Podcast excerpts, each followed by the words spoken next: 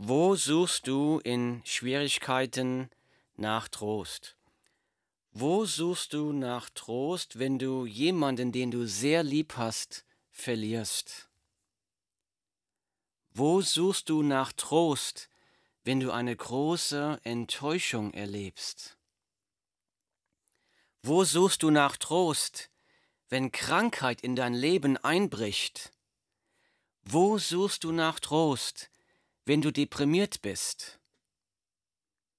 Wo suchst du nach Trost, wenn die Welt um dich herum zusammenzufallen scheint? Manche suchen Trost in der Verdrängung, in der Ablenkung durch positives Denken, Ablenkung durch Hobbys, Urlaub, Fernsehen. Manche suchen den Trost in der Betäubung. Man versucht, die Probleme mit dem Alkohol herunterzuschlucken. Man sucht Trost in den Armen einer anderen Frau oder eines anderen Mannes. Man sucht Trost in Sex, Pornografie. Man versucht, sich zu betäuben durch Drogen. Aber hast du dabei wirklich den Trost gefunden, den du wirklich in den Zeiten der Not suchst? Wo kannst du wahren Trost finden? Die Bibel sagt folgendes, ich lese, Gelobt sei der Gott und Vater unseres Herrn Jesus Christus, der Vater der Barmherzigkeit und Gott alles Trostes, der uns tröstet in all unserer Bedrängnis. Das kommt aus der Bibel, 2. Korinther, Kapitel 1, Verse 3 und 4. Die Bibel nennt Gott hier den Gott alles Trostes, der uns tröstet in all unserer Bedrängnis. Die Bibel sagt, Gott kann und will dir Trost in jeder Situation schenken.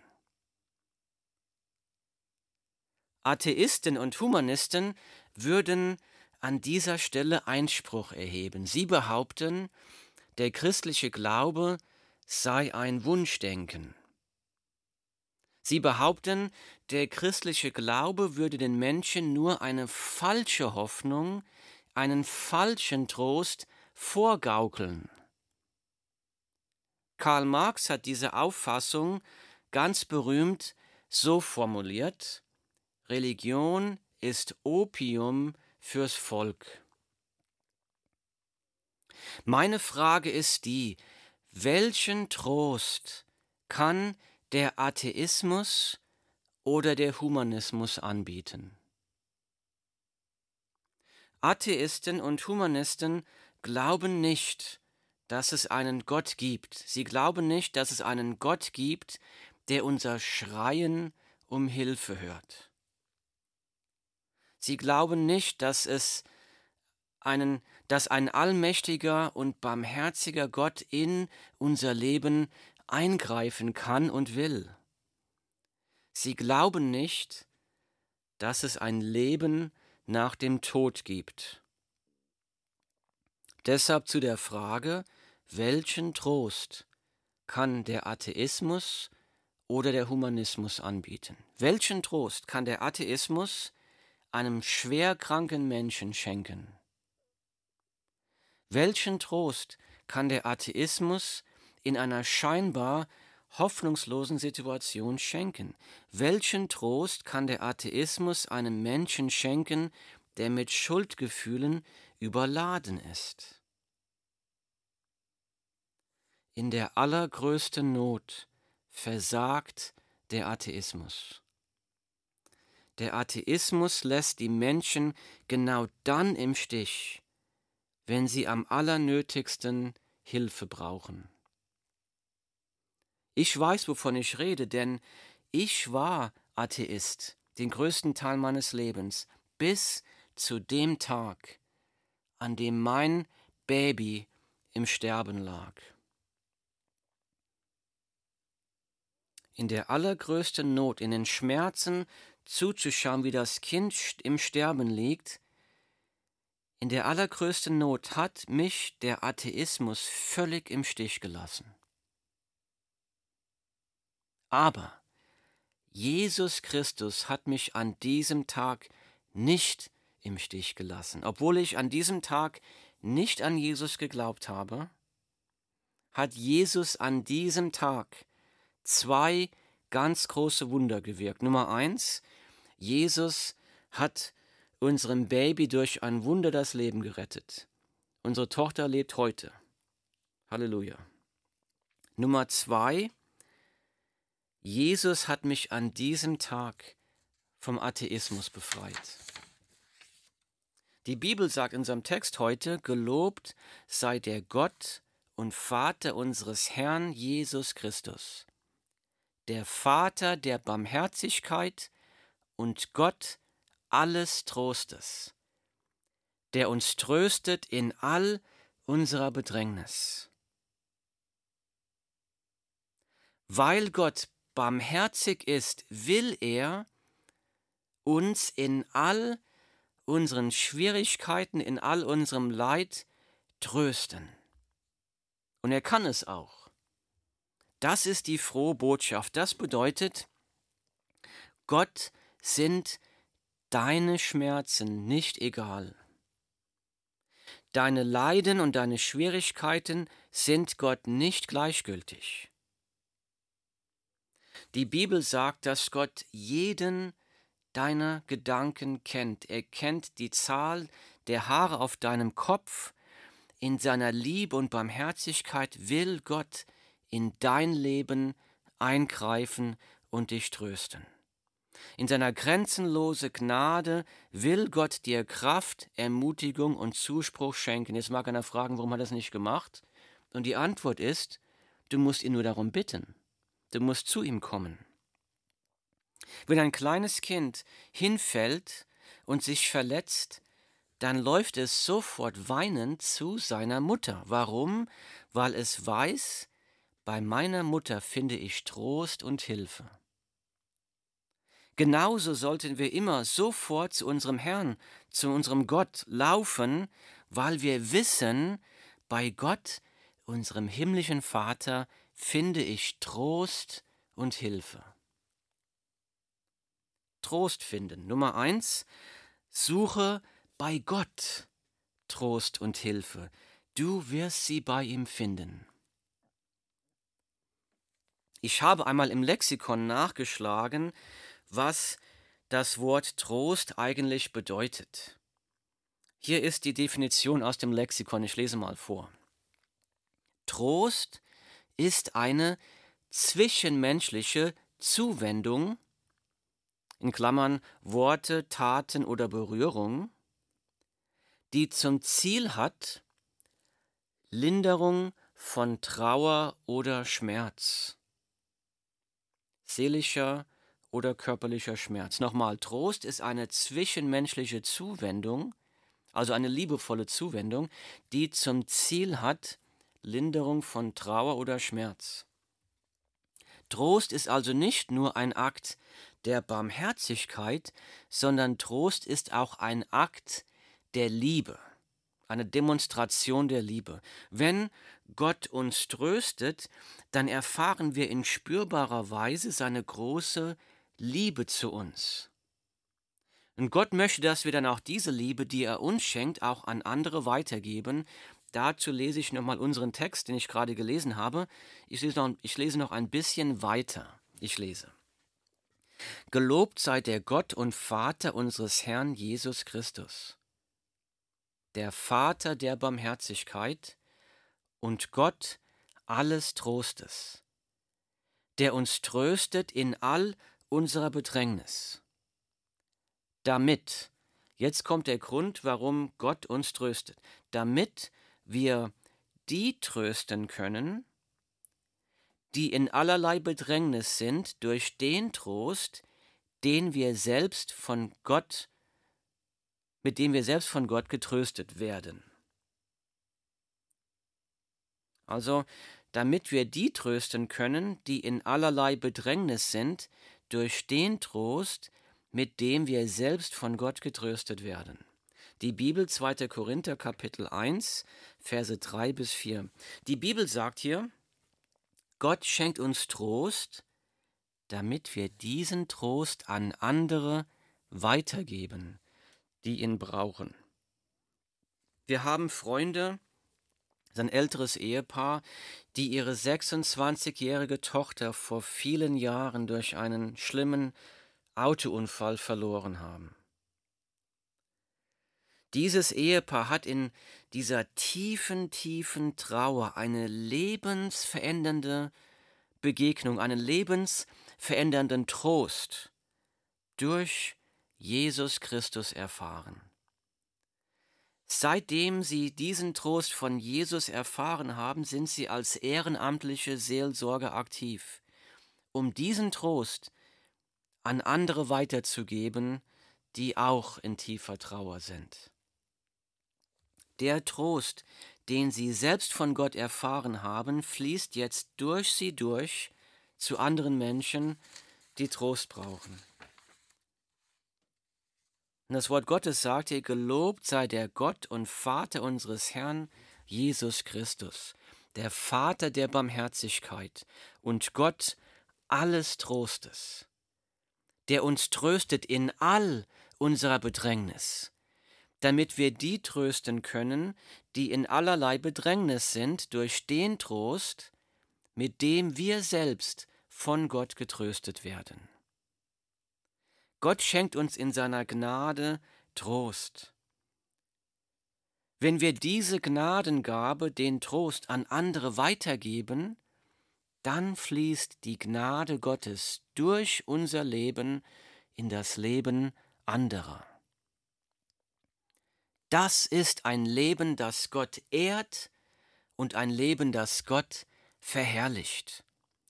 Dann wird die Herrlichkeit Gottes in unserem Leben für alle sichtbar.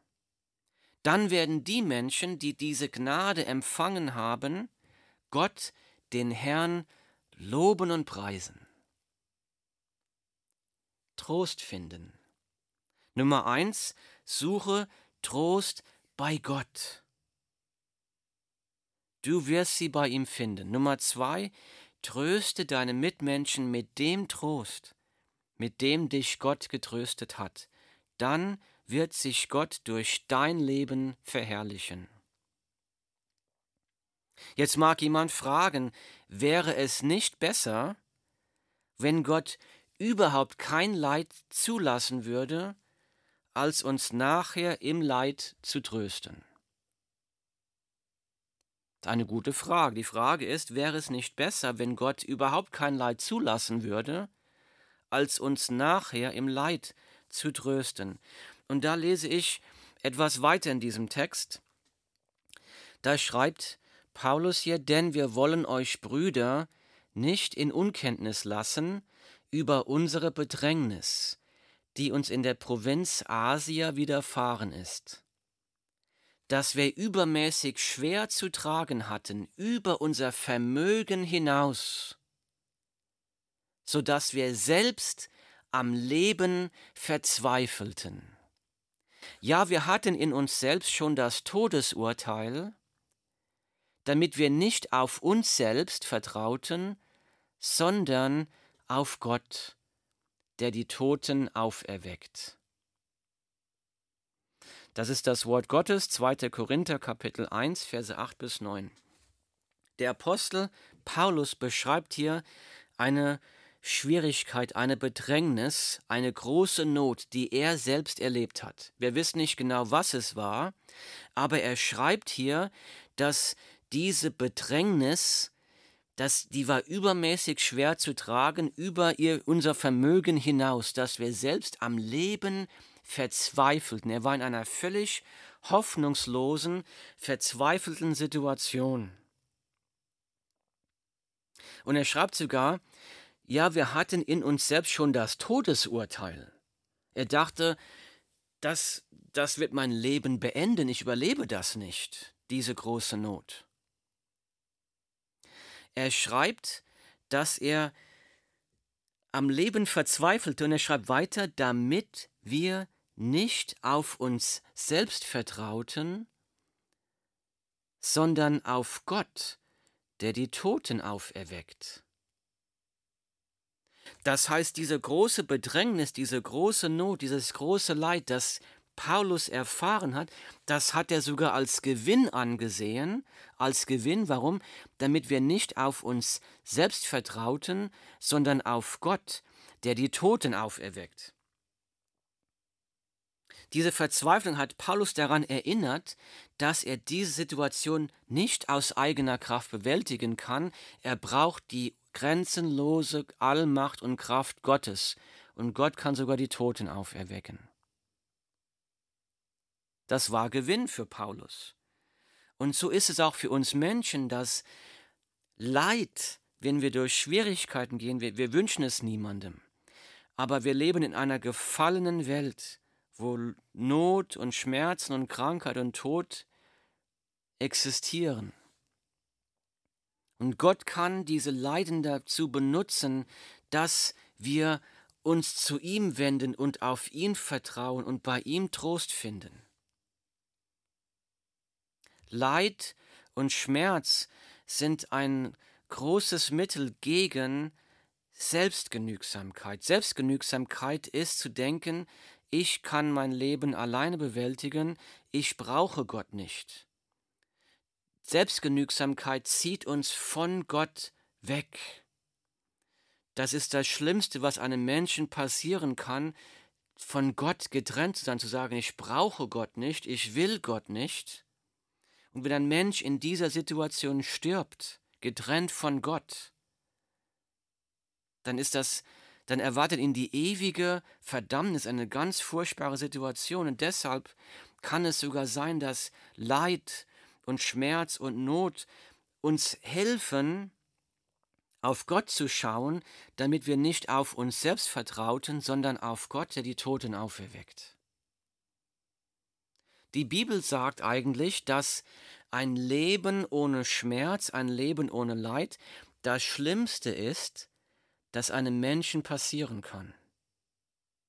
Denn dann gehen wir durch das Leben in Freude, in Gesundheit und wir gehen dem ewigen Tod, der ewigen Verdammnis entgegen, ohne uns darüber bewusst zu sein, dass wir einen Gott brauchen, der uns rettet. Wir brauchen dann, dass uns bewusst wird, ich kann nicht aus eigener Kraft das Leben bewältigen. Ich kann aus eigener Kraft nicht so leben, wie Gott es von mir will. Ich brauche Gott, ich brauche einen Retter, ich brauche Jesus Christus.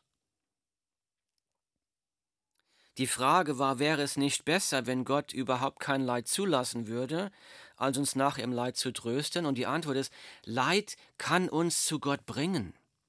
Wenn wir im Leid sind, dann haben wir die Wahl.